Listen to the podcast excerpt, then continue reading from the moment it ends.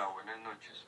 Hola, buenas noches. ¿Tiene usted una reserva? Sí, he hecho una reserva a nombre de la señora Sara. Perfecto, voy a comprobarlo. Si aquí están, mesa para tres a las 20 horas. Por aquí, por favor. Gracias. Aquí tiene el menú. Gracias. ¿Qué van a ordenar?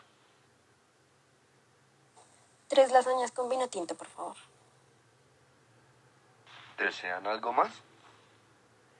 No, por ahora nada más. Gracias. Amigas, ¿escucharon eso en las noticias que estaban hablando? Y es que de un tal buen vivir y un decrecimiento. Claro, Sara, es un tema súper importante en la actualidad.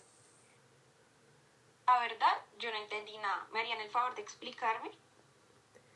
Sí, son alternativas al tan polémico desarrollo sostenible del que tanto se nos ha hablado, el cual busca crecer económicamente de una manera que sea ecológicamente sostenible, pero la economía actual se basa más en, en más petróleo, más carbón, más palma, más cobre.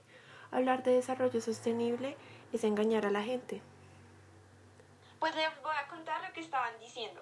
Que un filósofo francés llamado Latouche propuso la teoría del decrecimiento ya que perdió la fe en la economía, debido a que ésta se basa en el desarrollo económico exponencial y el aumento de la productividad laboral, aunque eso conlleve a consecuencias deplorables, pero ¿saben por qué? Él optó por buscar alternativas a través de la filosofía económica, desde una vivencia personal, la cual fue cuando estuvo con comunidades que trabajaban unas cinco horas por día y el resto del tiempo lo dedicaban a divertirse, a plantar, a cazar, a pescar. Y ahí se dio cuenta de que el desarrollo acabaría con esta forma de vida feliz y pues transformaría a estas personas en subdesarrolladas.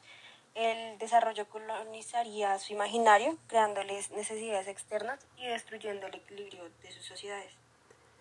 Claro, es por esto que el concepto de crecimiento llega por azar y por necesidad de cuestionar el concepto del desarrollo sostenible, entendido este como el invento por parte de criminales de cuello blanco, ya que ellos decidieron vender el desarrollo sostenible igual que si vendieran un jabón, con una campaña publicitaria extraordinaria, excelentemente sincronizada y con éxito fabuloso, pero no es más que otra vertiente del crecimiento económico.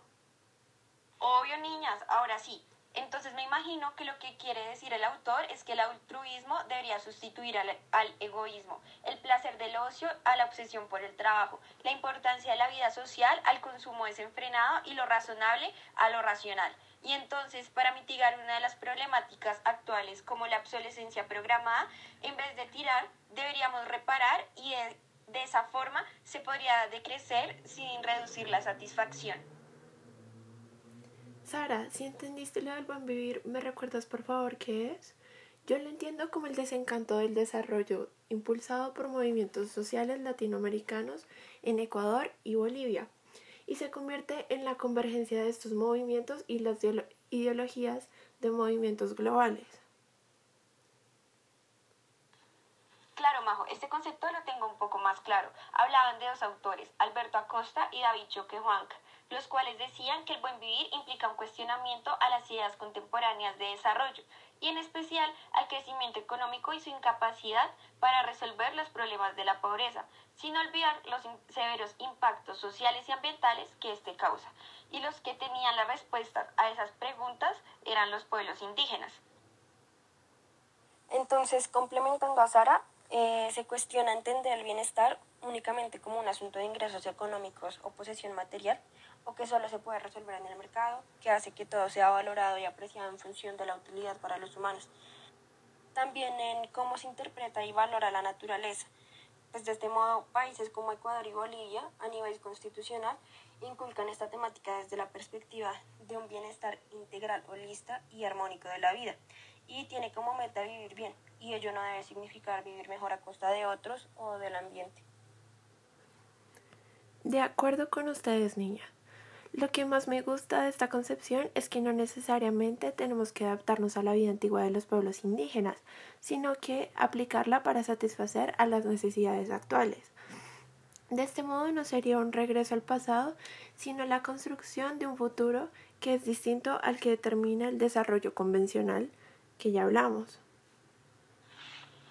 ¿Estaba todo de su gusto? Disculpen interrumpirles estaba todo buenísimo. Son 50 mil pesos. Aquí tiene, muchas gracias. Gracias a ustedes. Hasta luego. Hasta luego. Hasta luego, gracias.